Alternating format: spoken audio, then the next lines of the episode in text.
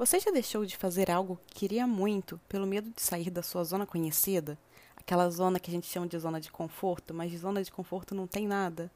Já deixou de ir atrás dos seus sonhos e colocá-los em prática por medo do que iriam falar? Então, vamos conversar um pouco sobre isso?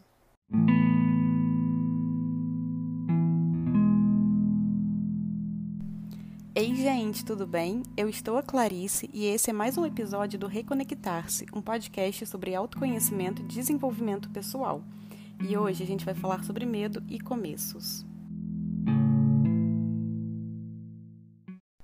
O primeiro episódio do ano não poderia ser sobre outro tema, né? Começos. Os começos costumam assustar, porque eles nos tiram da zona do que a gente já conhece, nos forçam a fazer algo novo, aprender algo novo. Inclusive, eu dei vida a esse podcast apesar do medo. É, como qualquer pessoa, eu também tive medo.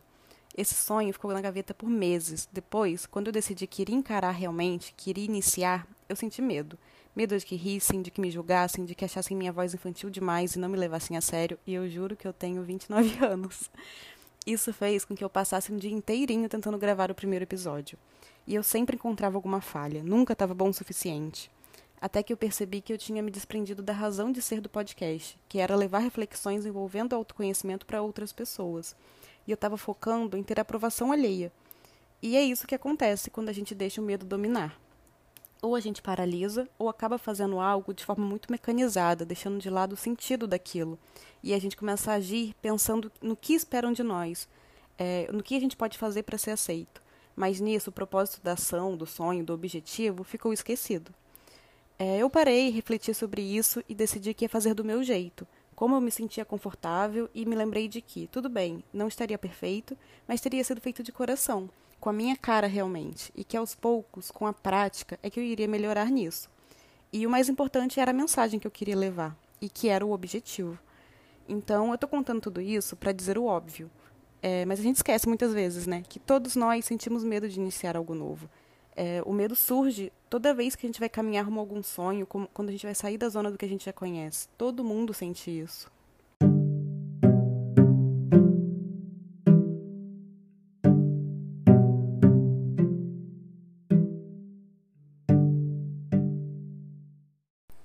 Nós somos acostumados a estar no controle, né?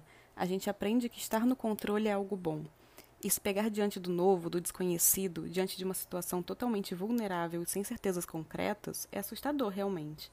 Mas olha, a gente não tem controle de tudo. A vida está acontecendo o tempo todo, e quanto antes a gente aceita e integra isso, mais fácil caminhar fica. E sim, a gente tem que se planejar, se organizar, fazer nosso melhor ali com o que dá no momento, mas lembrando que a gente não tem o controle de tudo. Lembrando de confiar, de soltar, de entregar lembrando de fazer o que puder naquela hora ali e de que isso é o suficiente. Porque a gente quer que nosso início em algo seja perfeito. Mas olha, esse padrão de perfeição é inalcançável, porque a perfeição simplesmente não existe. Sempre haverá o que melhorar. Mas se a gente não der o primeiro passo, estaremos a cada dia um dia mais longe de realizar o que a gente realmente quer. E é na prática, agindo, movimentando, que a gente aprende. É na prática que vamos melhorando. E, inclusive, é na prática que vamos nos conhecendo encontrando o nosso próprio jeito de fazer aquilo.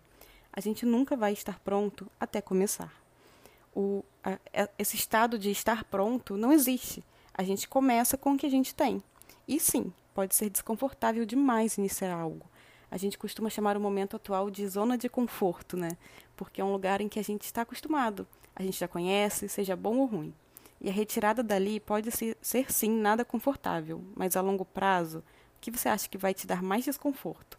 Continuar na inércia, sem aprender, sem construir nada do que quer, sem movimentar? Ou se mexer e mesmo com os tombos que você vai levar pelo caminho, porque você vai, todos levamos, mas você vai saber que você está andando, agindo e fazendo o melhor que você pode pelos seus sonhos.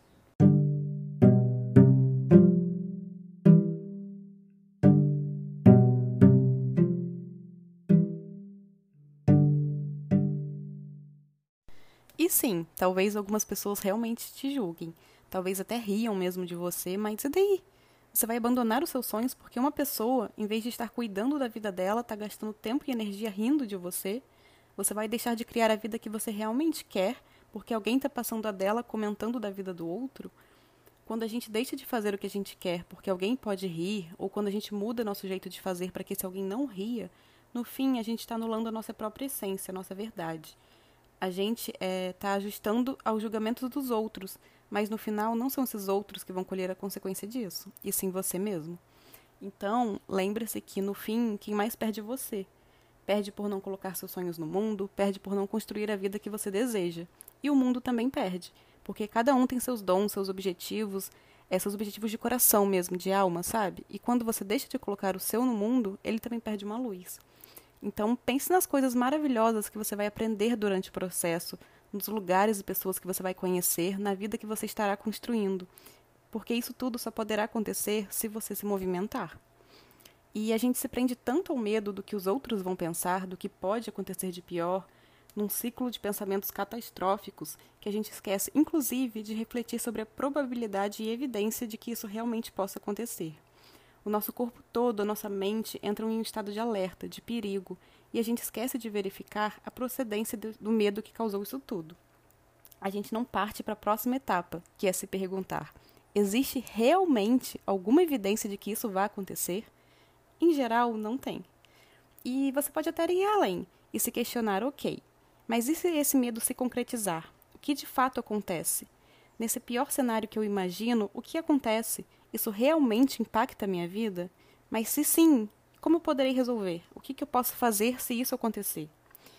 E perguntar isso também faz parte do planejamento. Ajuda a trazer um senso maior de segurança, né, de ordem. E uma última pergunta para se fazer é: o que a versão futura de si que você sonha pensaria disso? Quando o medo bater forte, questione-se: o que a minha melhor versão faria agora? Sabe aquela versão mais emocionalmente estável, realizada e feliz que você imagina de si? Então, essa aí. O que ela faria diante dessa situação? E faça isso.